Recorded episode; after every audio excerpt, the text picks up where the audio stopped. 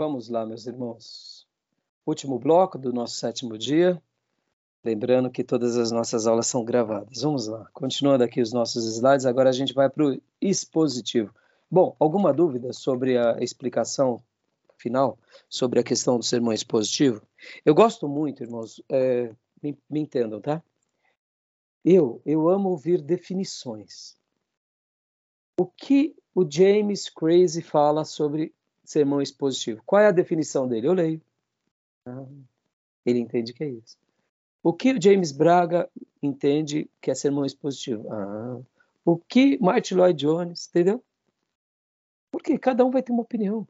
E aí, pastor, aí você fala assim, ó, acho que fulano tem mais razão, mas a frase de Beltrano, eu, eu, eu sou apaixonado por isso, entendeu, irmãos? Muitas vezes tem pessoas que é, eles vão ter é, ideias brilhantes e outros vão dar uma frase brilhante. Não tem uma ideia tão brilhante, mas uma frase brilhante. Então a gente enriquece, né? A nossa compreensão. Tá bom? Beleza? Vamos lá, vamos compartilhar aqui. Então, alguma dúvida? Querem falar alguma coisa, fazer alguma pergunta ou não? Tranquilo. Tá tranquilo? Então, tá bom. Vamos lá. Expositivo. Leia para nós, pastor. Expositivo. Vantagem do sermão expositivo. Vantagens. Primeira, é tido como o sermão mais eficiente. Dá uma pausa aí. Por que é o sermão mais eficiente? Não, agora não, não responde não. Deixa eu de responder, que vai que você manda pronto aí, ele só vai tirar 10. É, eu concordo com o pastor. é. Vamos lá, Dio. Por que é mais Bom. eficiente, Dio? O que que... Bom, le... tente lembrar do que nós comentamos sobre o que é o sermão expositivo. Por que ele é mais eficiente? Porque ele vai trazer, em síntese, aquilo que a Bíblia está querendo dizer realmente, entendeu? sermão expositivo, como é o sentido que o autor quer passar verdadeiramente, o sentido do, do livro, ele vai expor de uma forma verdadeira aquilo que o texto está querendo passar realmente. Acredito que é por isso. E aí, pastor? Ctrl C, Ctrl V? Ctrl C, Ctrl V. isso aí, parabéns. Isso aí, Gil. Ele é mais eficiente por isso. Porque, mas quer colocar algum acréscimo, pastor? Não, acho que o Gil foi, foi feliz aí no, comentário, tá? É isso aí. É, Não floreia, né? É, é, o que a Bíblia quer dizer e ponto. Lembra que eu, nas aulas de hermenêutica, eu citei uma frase que eu aprendi com o pastor Ribeiro, que ele falava para mim: deixa a Bíblia falar. Em tal texto que Deus fala sobre a eleição predestinação, deixa o texto falar. Em tal texto que fala sobre escolhe o caminho de vida ou de morte, ou de paz, escolhei, pois, de vida, Deus dá, mas deixa o texto falar. O que, que o texto está falando? Que Jonas engoliu uma baleia ou que a baleia engoliu Jonas, ou o peixe, o grande peixe, né? Pastor Enéas mencionava assim nas aulas. Se a Bíblia dissesse, ou, ou ele citava alguém, eu acho que ele citava alguém, Olha, eu acredito tanto que Jonas foi engolido por um grande peixe, porque se a Bíblia também comentasse que, que Jonas engoliu um grande peixe, eu acreditaria, entendeu? Dando uma ideia absurda. Não, mas a gente tem que acreditar que o que nos, o que nos leva a crer em Deus é a fé. E é isso, a gente não tem que ter medo nenhum disso pode ver que nós, em nome do nosso evangelismo intelectualizado, a gente acaba muitas vezes fazendo um desserviço. Guarde isso, isso daqui é uma, uma dica para vocês. Ninguém será convertido pelo intelecto. Conversão é poder de Deus no coração das pessoas. O intelecto pode ser até um gatilho para gerar conversão, mas a conversão é uma obra do Espírito Santo na vida da pessoa. Você pode ver que nos nossos evangelismos a gente prega tanto para tanta gente, muita gente diz: não, legal, interessante, gostei. Mas eu, se o coração não mudar, não se converte. A pessoa gostou, admirou, reconheceu, valorizou, aplaudiu, mas não se converteu. E o que é conversão, irmão? Conversão é fé, renúncia, é abdicação, é novo nascimento, é metanoia. Interessante, né? Agora, a gente usa do intelecto? Usa, porque são gatilhos de Deus para gerar conversão numa pessoa. A gente sabe, como Calvino dizia, É um chamado irresistível. Quando Deus trabalha, ele trabalha. Por outro lado, nós não sabemos quem são essas pessoas e por isso pregamos em tempo e fora de tempo e anunciamos de todas as formas. E a nossa função é o quê? É levar o evangelho do reino a todos, o tempo todo. Como disse Paulo, em tempo e fora de tempo. No entanto, a gente tem que deixar a Bíblia falar. E quando a gente prega expositivamente, o que, que a gente está fazendo? A gente está deixando a Bíblia falar. Mas, pastor, se eu der uma pitada aqui de intelectualidade, fica melhor. É, cuidado. De repente, você pode fazer um desserviço. Você pode ir para o campo da filosofia. Olha quantos pastores aí estão interpretando a Bíblia por causa da filosofia. Olha a teologia liberal. Olha os macedinhos aí, com as bênçãos. Adorando as bênçãos e não o verdadeiro adorado, que é Deus, né? Entendeu? A gente tem que tomar cuidado. Tá bom, meus irmãos? Então, beleza até aí? É tido como o sermão mais, efic mais eficiente por isso, porque cumpri cumprimos a nossa missão. Dois, pode ler para nós. Beleza. Dois, produz um ensino sistemático à igreja. Opa! O que, que ele quis dizer agora sobre sistemático? Teologia sistemática ou é sistemático no sentido de, de clareza, né? Deixamos claro eu acho que é clareza. É, exatamente. Aqui é sistemático nesse sentido, como sistema de valores. Passamos os valores de Deus à comunidade. Não temos medo de falar que Deus abriu o mar vermelho. Não temos medo de falar que Jesus morreu na cruz e que o sangue dele foi vertido por, por nós e, e que o sangue de Jesus é, é o sangue que nos redime. Não temos medo de falar que Jesus vai vir nos buscar. Não temos medo de falar que Deus criou tudo em sete dias. Não temos medo. Ponto. Como eu dizia há pouco, irmãos, a gente não tem que ter medo, irmão. Guarda isso. Muitas vezes, em nome da nossa intelectualidade, a gente quer ser. É, isso é o mal do seminarista. Eu lembro disso em mim. No começo da minha fé, depois do seminário, foi muito legal, porque isso me, me deu clareza, me deu convicção. Mas aí eu tive um viés, eu diria, viés da intelectualidade. Eu queria explicar a fé inteligente para todo mundo. Eu lembro que foi uma das piores fases da minha vida que eu comecei a ter um Deus inteligente que eu servia. E eu pregava o Deus inteligente. E eu comecei a ficar meio seco, meio. A minha mensagem ficou muito intelectualizada. E, e assim, de evangelismo, né? Eu era só um seminarista. Fui muito cedo para o seminário. Então, eu lembro que eu, que eu, que eu comecei a sofrer desse mal. E o seminarista acaba sofrendo desse mal. E tem hora que a gente tem que ter aquele princípio meio pentecostal, sabe? Meio simplório mesmo, de é, o texto está escrito o quê? É isso que a gente crê. Parece bobeira, irmãos, mas os puritanos na antiguidade, eles acreditavam assim.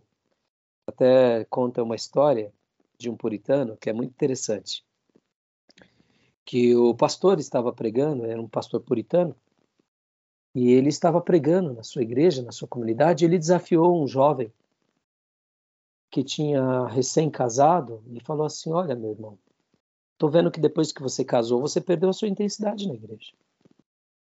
Tô vendo que depois que você casou, você mudou com as suas práticas, você já não é mais o mesmo. Antes você era muito mais dedicado, você era muito mais intenso e tal. E aquele jovem, né, dando ouvido ao seu pastor, foi para casa. E aí ele começou a ler Efésios.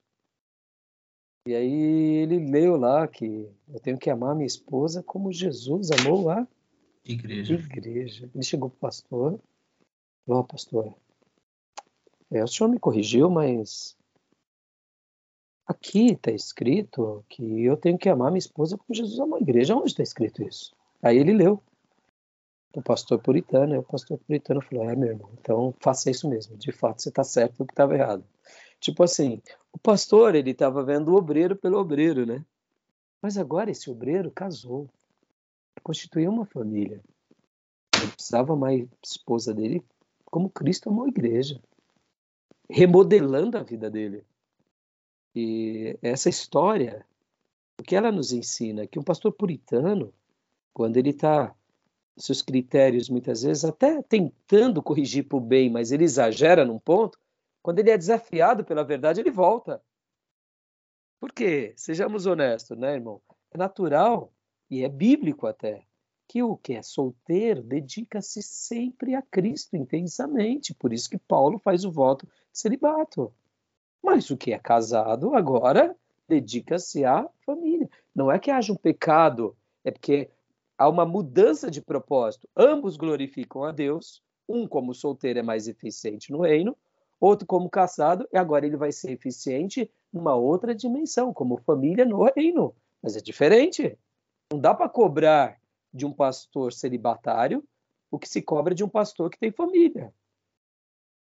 Seria seria contraproducente essa cobrança, porque enquanto um tem esposa e filhos, o outro não tem, tem a comunidade, que é sua esposa e seus filhos. E aí é onde entra um princípio de maturidade, de clareza de papéis. Então, é, é interessante que é, a gente vai, vai, vai entendendo esses. Por isso que o sermão expositivo, ele, ele, ele é muito mais eficiente, ele produz um ensino sistemático, como sistemático aqui, como de fato é como sistema de valores. Você vai pondo os valores de Deus. E a gente não tem medo. Não tem medo de falar que a primeira igreja começa em casa. Porque é de fato. Por isso que Paulo vai fazer o desafio aos pastores e bispos para cuidar bem da sua casa. Aí entra aí onde tem muitos pastores tem crises, né? Porque o filho começa a desviar, ele tem crise, ele acha que a culpa do, do filho desviado é dele, mas muitas vezes não, o filho quis conhecer o mundo, é. E o pastor tem que ser muito resolvido. E tem que ser muito franco nisso, porque é claro que esse pastor ele vai ver esse filho voltar, é óbvio. Mas, irmãos, olha a vida de Davi, ó Absalão, que é o endemoniado pior que Absalão. Né? É, pode ver que os filhos de Davi eram perturbados, e nem por isso ele deixou de ser um homem segundo o coração de Deus. Vamos pegar o caso de Jacó. Que é pior que é pior discípulo do que aqueles dez filhos de Jacó? Vamos começar com Jacó. Jacó já não vai estar desviado. Aí depois ele se converte, graças a Deus. Mas os filhos tinham um pai desviado até um bom tempo. E aí tem dez filhos atribulados. Deus trouxe de volta, mas olha o trabalhão que deu, né? Então, assim, tem vezes que a gente tem que ser muito resolvido, porque a gente não tem medo de falar a verdade, de enfrentar a verdade, de saber que coisas ruins acontecem com servos de Deus piedosos. Quer um exemplo pior que isso? Um dos apóstolos era diabo. Ué, sejamos honestos. Se não é as escrituras para nos consolar, a gente fica se perguntando como pode um ter sido diabo? É que a gente acredita nas escrituras, é uma atitude de fé, mas a gente não tem medo. Como eu dizia há pouco, irmãos, não tenham medo de defender a verdade. Por quê? Vou dar um único ponto os católicos acreditam nas suas tradições e nos seus ídolos, e por, e, por essas tradições e ídolos eles morrem. E por que nós não iríamos morrer por defender as Escrituras e uma fé pura em Jesus Cristo, o Senhor?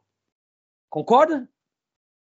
Os Amém. católicos batem no peito por causa de Maria, morrem por causa dos seus ídolos. E nós teremos vergonha de dizer que a palavra de Deus ela é infalível, que ela é verdade, que Jesus nos basta, porque isso é crendice de todos, sejamos bíblicos, irmãos. Então, o sermão expositivo, ele faz com que o que ele é um sermão de fato mais eficiente, ele produz esse ensino sistemático na igreja, porque a gente não tem medo de falar a verdade toda, o tempo todo, de forma plena e para sempre. E é muito fácil isso mas Jesus morreu, ressuscitou, morreu, ressuscitou, eu creio e aguardo a minha ressurreição. Ponto final. E a gente não tem medo disso. Não tem medo de falar os, os, os desdobramentos da espiritualidade, das batalhas espirituais, dos demônios que a gente enfrenta. A gente é muito resolvido. E a gente tem que ser assim, tá bom, meus irmãos? Pastor, Continua lendo para nós, pastor.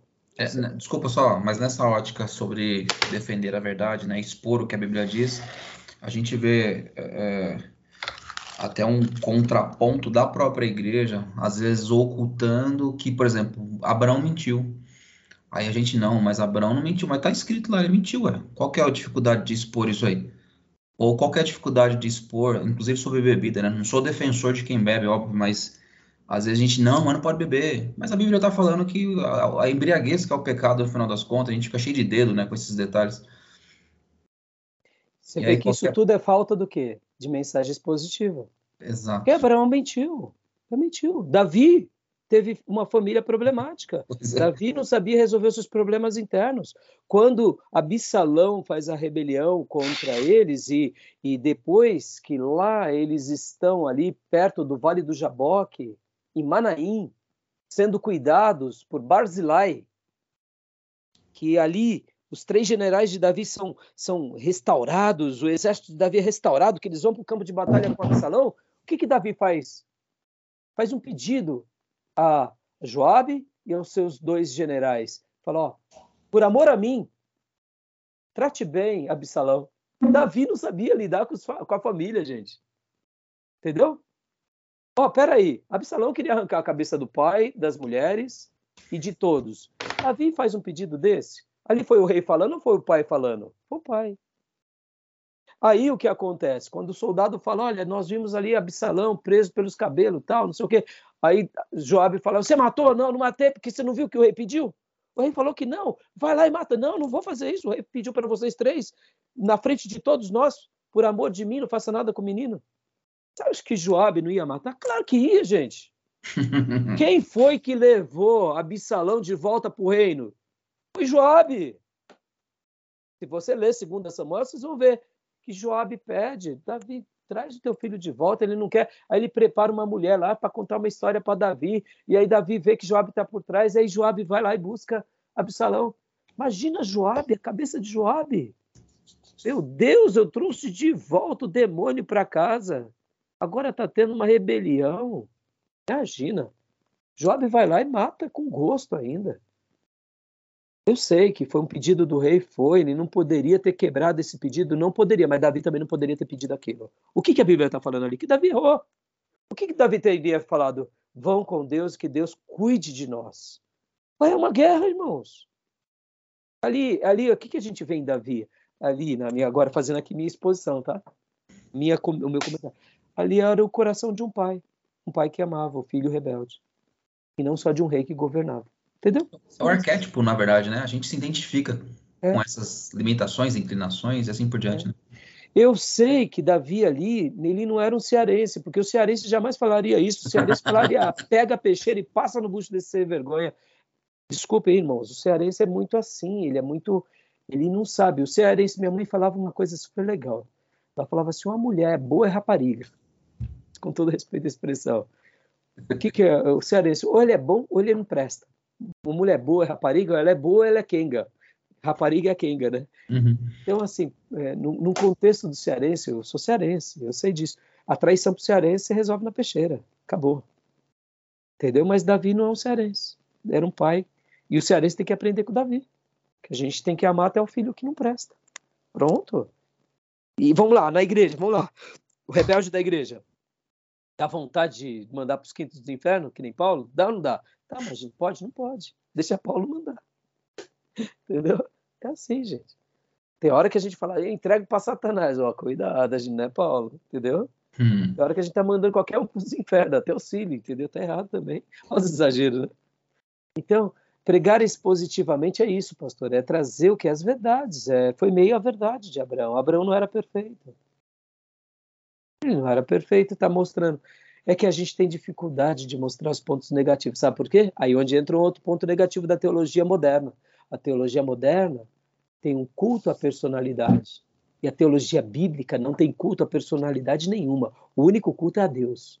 A teologia moderna tem o culto ao grande pastor, ao grande pas, pas, a pastora, bispa, apóstolo. A teologia bíblica, o culto é só a Deus.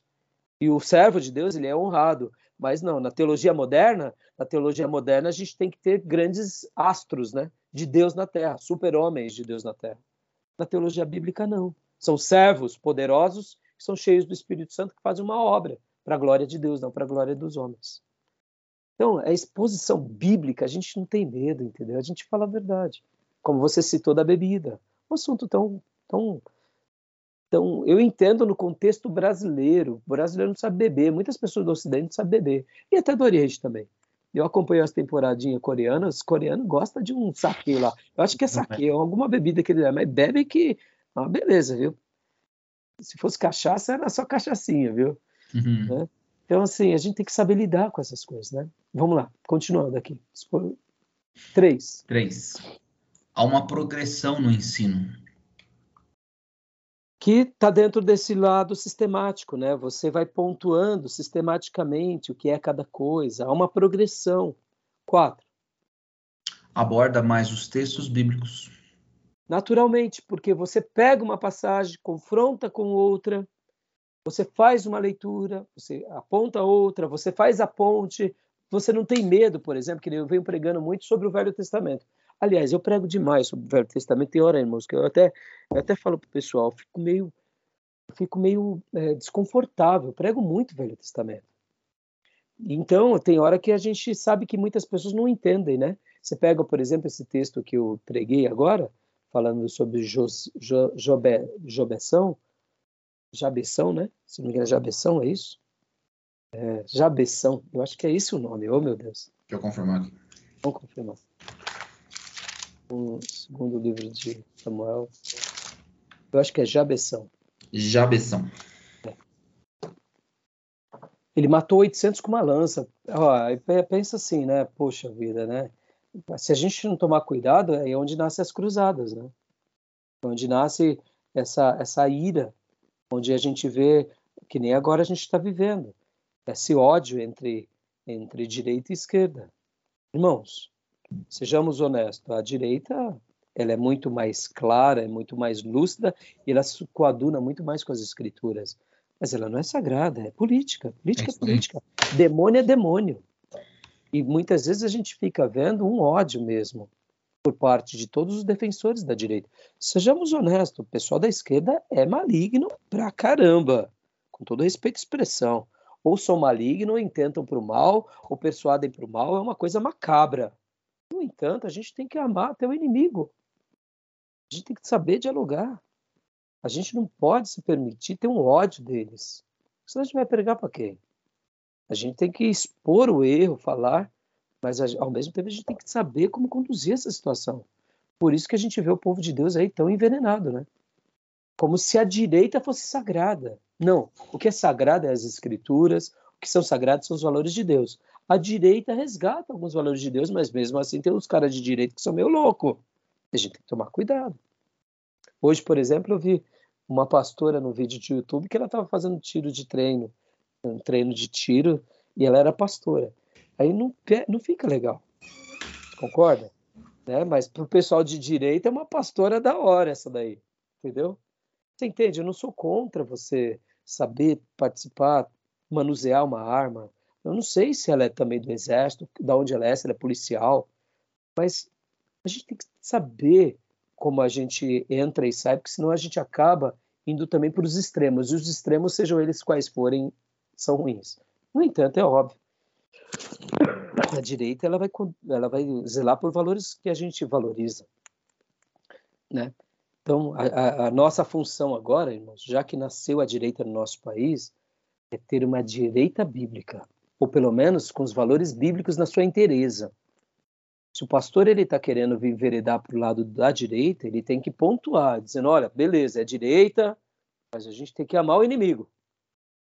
A gente não pode odiar o inimigo. A gente tem que amar. Ou a gente é uma direita sem Deus, entendeu? Já que eles evocam Deus, então vamos evocar Deus. E é muito delicado, né? Porque hoje os políticos de direita, se você for olhar a vida deles, eles defendem a direita. Só que assim, tá no quarto, quinto, sexto casamento. Entendeu? E aí. é uma direita que, tudo bem, ainda assim é melhor do que a esquerda. Ah, não, tá é, mas, por outro lado, você vê, estão consagrando uma direita como se ela fosse uma, uma coisa bíblica na sua interesse, e quem é da direita já vai para o céu, e não é isso. É isso aí. Né? São, por isso que Estado é Estado, né? Igreja é igreja. E a gente tem que saber entrar e sair. Como que a gente resolve isso? Dispositivamente. Né? Continua aqui para nós, pastor. Quinto, dá maior ideia sobre os contextos, doutrinas, histórias, biografias E biografias, né? É, olha só que legal, né? Contexto, né? A gente trabalha em todo o contexto da Bíblia, as doutrinas, as histórias e as biografias. Vamos falar de Paulo? Vamos falar de Paulo. Vamos falar de, do celibatário de Paulo, fato dele ser um celib... praticar o celibato, beleza, mas é Paulo. Significa que Pedro também. Mas é muito mais profundo. Seis. Isso é um baluarte, é um libertador, porque quando a gente vai para a Igreja Católica, o primeiro padre foi Pedro. Então, se for seguir essa ordem, todo mundo tem que se casar, né? Já começa por aí. E vocês vão lembrar aqui que quando eu mencionei meses atrás, em uma das nossas aulas, falando sobre o padre casa, fiz essa pergunta para vocês, aí depois eu respondi, não sei se vocês vão lembrar, dependendo da onde, né? Vocês lembram disso ou não? Não, desculpa, não. Não. Então foi para a igreja, eu perguntei num culto, o padre casa? Aí todo mundo, claro, não, depende. Se é um católico ortodoxo grego, casa. Aí todos ficaram admirados. Pensei que tinha falado para vocês. Dentro do catolicismo romano, que é a nossa história, que é a nossa influência, o padre não casa. Mas nós temos que lembrar. O pastor falou isso para nós. É, eu comentei sim, talvez aqui não recorde. Mas vocês têm que lembrar que depois da grande cisão no ano 1000, que se foi separada a Igreja Católica Ortodoxa Grega e a Igreja Católica Apostólica Romana, nossa influência de, durante esses últimos mil anos como latinos é só da Igreja Católica Romana. Mas eles não são tudo católicos? São, mas são muito diferentes. Lá na Igreja Católica Ortodoxa Grega, eles não praticam a idolatria, como é no catolicismo romano. Lá eles têm a imagem como uma lembrança, não como um ídolo. Tanto é que tem até um episódio muito contundente que, por volta do ano 800, os católicos ortodoxos gregos quebraram as estátuas, deu um, deu um pega entre os católicos. Porque imagina. Então, os católicos ortodoxos gregos, os padres casam. São Quem é que não casa dentro do catolicismo ortodoxo grego? É aquele que vai ser separado para o bispado. Que eles não chamam, inclusive, de bispo, mas aqueles que cuidam dos demais, que seria o bispo, né? É, se não me engano, é bispo também ele, quem é o, o, dos padres que vai cuidar, o padre que vai cuidar dos padres, esse daqui, eles pedem para que não case. E dentro dos bispos, aquele que vai se tornar o patriarca, porque dentro do catolicismo ortodoxo grego, eles não chamam de papa, eles chamam de patriarca. E detalhe, o patriarca fala, o padre fala e todos têm diálogo. Não há infabilidade patriarcal. Só para vocês terem uma ideia, na história do, do cristianismo havia cinco grandes bispos em cinco regiões. Aí depois, com os séculos, se dividiram em duas, e que ficou o Império Bizantino e o Católico Apostólico Romano em Roma. No entanto, olha que interessante, muita coisa que acontece na Católica Ortodoxa grega não acontece no catolicismo, como por exemplo o padre, o padre de La Casa, e a gente não sabe disso. Vamos lá. Eu fui aprender isso esse tempo atrás, estudando um pouco sobre o catolicismo ortodoxo grego. Eu falo, pelo amor de Deus, eu não sabia disso. Por que não se fala essa verdade, sendo que isso seria uma libertação para os nossos católicos aqui? Você concorda? Muito problema de pedofilia acabaria. Mas olha a influência da massa da mídia e a influência muitas vezes dominante de que uma corrente não entre, porque isso seria libertador para muitos padres. Mas é aí onde entra aquilo que a gente sabe que além da fé tem a questão política. Por que há uma, uma houve uma grande cisão no ano de 1056, se não me falha a memória, por causa da questão uh, e tem aquela questão né do uh, do credo, né? Por causa do filho e tal. Mas na realidade a, a grande divisão foi política pode ver que os dois catolicismos viram o Oriente e o Ocidente. O catolicismo grego é do Oriente e o catolicismo romano é do Ocidente. Mesmo sabendo que a Grécia tinha um viés muito grande com ocidental. Eu vi um grito aqui. Que preocupante. Ecoou mesmo... aqui mesmo, pastor. Hã? Ecoou aqui. Só um minuto.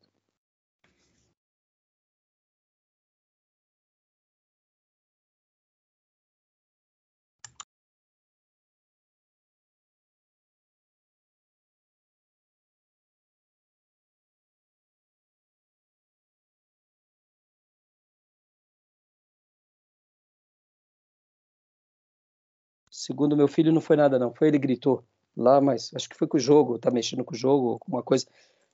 Que susto! Então, voltando. A gente sabe que é a questão política. Por que os, os, ortodoxos gregos não se unem com os católicos romanos? Por causa da questão do poder, poder político. Pode ver que o, o, próprio leste europeu, a Ucrânia, a Rússia, tudo que predomina é o catolicismo ortodoxo grego. Interessante, não? Lá é catolicismo grego, não é romano. Lá é mínimo romano. Mas no Ocidente todinho é romano. Então a gente sabe que muitas vezes não é só uma questão de fé, é uma questão de força política. Mudam-se os cenários, mudam-se os, os peões, mas a história vai se repetindo ao longo dos séculos. Vamos continuar aqui, só concluir nesse último slide para a gente parar por aqui. Legal. Seis. Vantagem. Seis. É o desenvolvimento de uma verdade contida em uma passagem bíblica.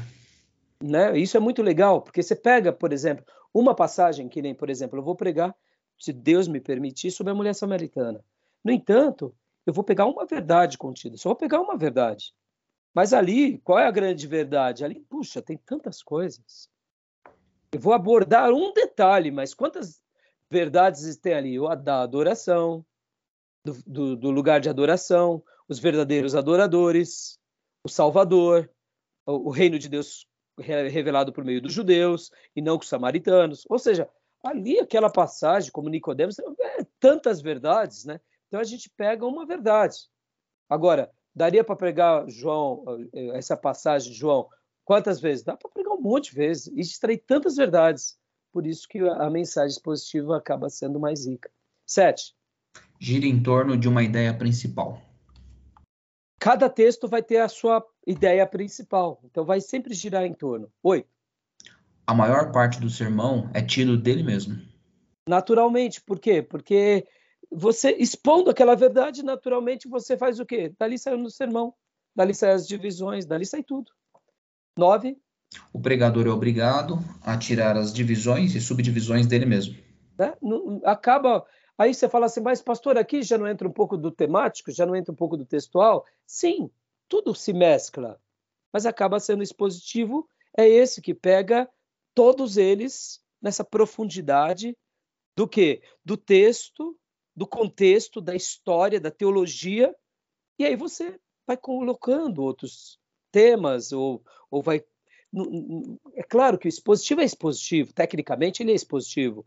No entanto, perceba que, que, que dentro do expositivo você pode pôr versículos, enriquecer aquela ideia com outros temas. Você pode pegar outros textos para fortalecer aquela ideia, para enriquecer. Mas se você não fizer nada disso, ele já se basta, porque ele já está completo. E você não tem medo de falar ele, mesmo sendo no Velho Testamento. Por quê? Mesmo sendo a, a, o dragão do Apocalipse, você não tem medo, porque você está seguro. Você está expondo o dragão do Apocalipse. Mas, pastor, não é a sogra? Não, não, não, é o dragão do Apocalipse.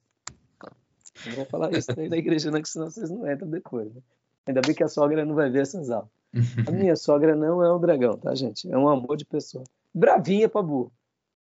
De vez em quando vira, mas é uma, um amor de pessoa. Né? Continua para nós.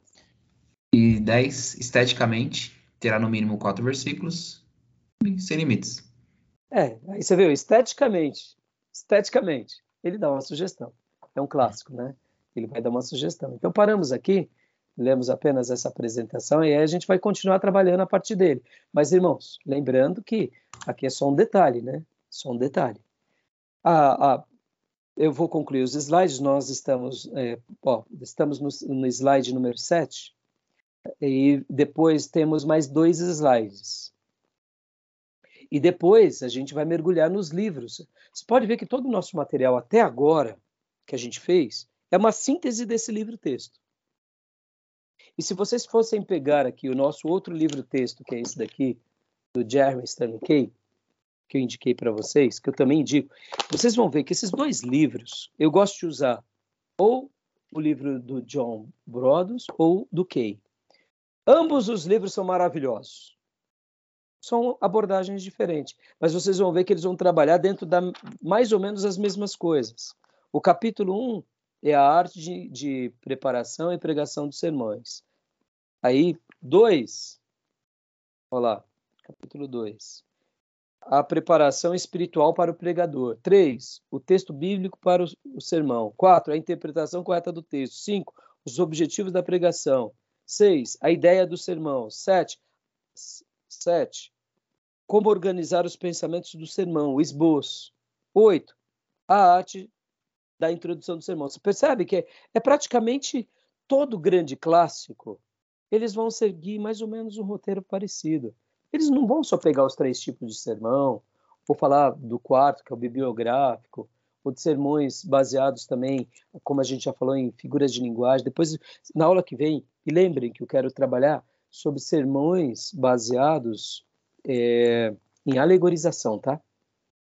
Não é um sermão que a gente utiliza, mas eu quero falar sobre sermões de alegorização, que são extraordinários e são desprezados. Por quê? Porque a nossa escola é a escola de Antioquia, não é a escola de Alexandria. A nossa escola é ocidental. Aliás, desculpem, Antioquia, Antioquia da Síria, é Oriente, mas perceba, é Antioquia da Síria. Alexandria é Egito. Mas querendo ou não, a nossa história acaba sendo a mesma a, a, a escola de Antioquia, que é Oriente, querendo ou não, a gente acaba sendo influenciado pelo Ocidente. Por quem? Pela Reforma Protestante e também pelos ingleses, que querendo ou não é Ocidente. Não está errado, mas a gente tem um viés contrário à escola do que de, de Alexandria, que é a escola da alegorização. E existe sermões alegóricos, que são fantásticos. Lembra da interpretação alegórica na aula de hermenêutica? Pois é, sermões alegóricos são fantásticos. Quero gastar um pouco de tempo explicando. Mas percebam que todos eles, os, os clássicos, eles vão trabalhar nos mesmos pontos, ou, ou, mostrando a importância do que o pregador tem que ter. E, e esse Key aqui é um livro maravilhoso também. Tá bom, meus irmãos? Ficamos assim? Alguma dúvida? Tranquilo? Bom. Tranquilo. Alguma dúvida? Querem fazer algum comentário? Da minha parte, não. Glória a Deus. Eu estou muito feliz aqui por hoje, né? Nossa, nossa aula. E lembrando, quinta-feira é nossa aula. Tá bom? Daqui em diante, terça e quinta, terça e quinta, para a gente concluir. A gente conclui rapidinho, né? Porque hoje. Agora, quinta já é dezembro, né? É. Já é o primeiro de já dezembro. Primeiro de dezembro, isso aí. Então não dá mais para fugir, né? Tá joia? A gente vai acabar nas nossas aulas e vai dar tudo certo. Tá bom, tá. meus irmãos? Então, que Deus abençoe, um bom culto amanhã para vocês e nos vemos quinta, querendo Deus, tá bom? Obrigado, amém. Bom culto, Deus abençoe e até quinta. Deus abençoe, meus irmãos. Graças e paz. Graças e paz. Graças, graças e paz.